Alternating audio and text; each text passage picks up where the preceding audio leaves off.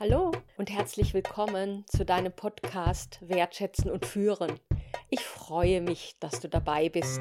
In der heutigen Folge zeige ich dir, weshalb Warum-Fragen mehr Probleme schaffen, als Probleme zu lösen. Du lernst die beiden Problemkomplexe kennen, die eine Warum-Frage nach sich zieht, und du hörst, welche Alternativen es stattdessen gibt, um Antworten zu bekommen. Mein Name ist Claudia Schulz. Ich bin Inhaberin von Ereignis Coaching, Coach und Autorin. Ich stehe Führungskräften zur Seite, von der Geschäftsführung bis in mittlere Positionen, die mehrheitlich Frauen in ihren Teams beschäftigen. Meine Arbeit umfasst die vier Bereiche, welche die Führungsarbeit durchdringen. Unterbewusstsein, Kommunikation, Werte und die Führungsaufgaben. Um diese zu stärken, biete ich Führungskräften auch pferdegestützte Coachings und Trainings an. Wenn du deine Führungskompetenzen weiterentwickeln und etwas bewegen möchtest, bist du bei Wertschätzen und Führen goldrichtig. In der letzten Folge Wer fragt, führt, habe ich verschiedene Frageformen vorgestellt, unter anderem offene Fragen, die auch als W-Fragen gelten. Sie fragen nach was, wer, wie, wozu, weshalb, welche. Ein Wörtchen erscheint jedoch nicht in dieser Aufzählung. Das ist das Wörtchen warum. Das liegt an zwei guten Gründen, die ich gleich erläutern werde. Doch zuerst möchte ich etwaige Skepsis ausräumen, die sich möglicherweise bei dir einschleicht. Denn nach dem Warum zu fragen, scheint das Natürlichste der Welt zu sein. Das von mir gerne gehörte Inforadio proklamiert beispielsweise, wir lieben das Warum. Kinder haben eine ausgedehnte Warum-Phase und treiben einen damit schier in den Wahnsinn, wenn sie ein und dieselbe Antwort zum hundertsten Mal erbitten. Kind, putzt du dir bitte die Zähne? Warum? Wäschst du dir bitte die Hände? Warum? Stellst du bitte deine Tasse in die Spülmaschine? Warum? Was Kinder antreibt, ist zum einen Neugier. Sie wollen Zusammenhänge verstehen. Zum anderen suchen sie nach Sicherheit. Sie vergewissern sich, dass die Dinge heute noch so sind, wie sie gestern waren. Auch Führungskräfte, die Mitarbeiterinnen und Mitarbeitern eine Warum-Frage stellen, wollen in der Regel Zusammenhänge verstehen und Sicherheit in Bezug auf Missstände bekommen, wenn etwas nicht funktioniert hat. Daher mag es dir sonderbar erscheinen, wenn ich dir als Führungskraft das Folgende nahelege. Wenn Unstimmigkeiten auch nur ansatzweise in der Luft liegen, ist die Frage nach dem Warum kontraproduktiv.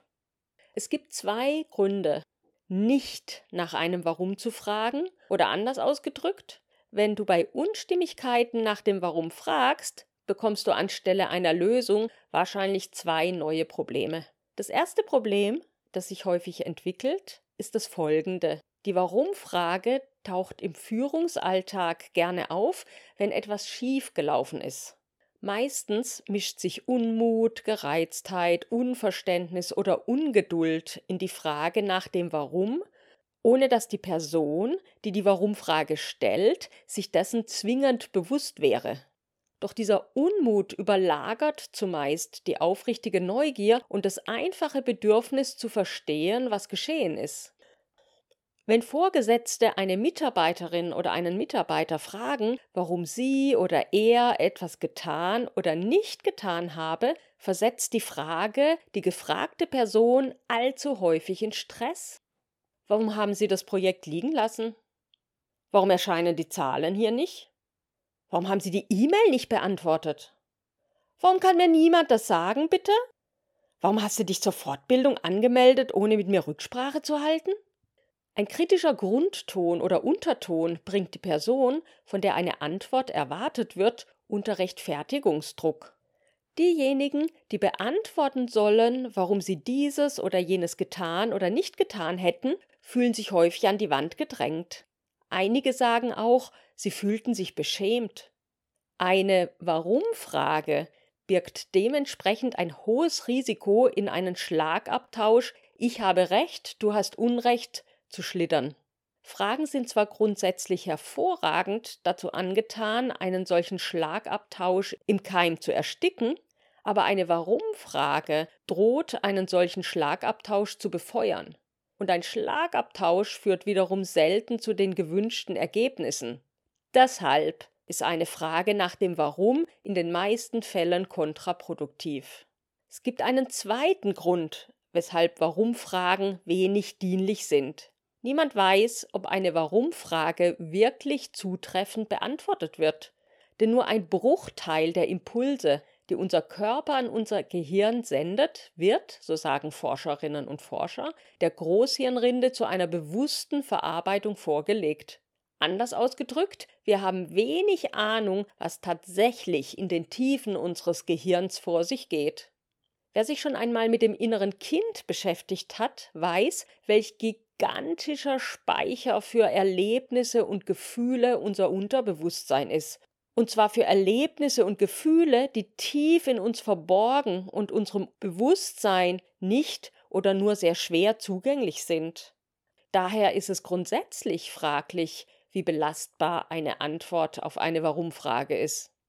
Das gilt umso mehr, wenn sich die gefragte Person in die Ecke gedrängt fühlt und sich vielleicht sogar schon der inneren Panikzone nähert.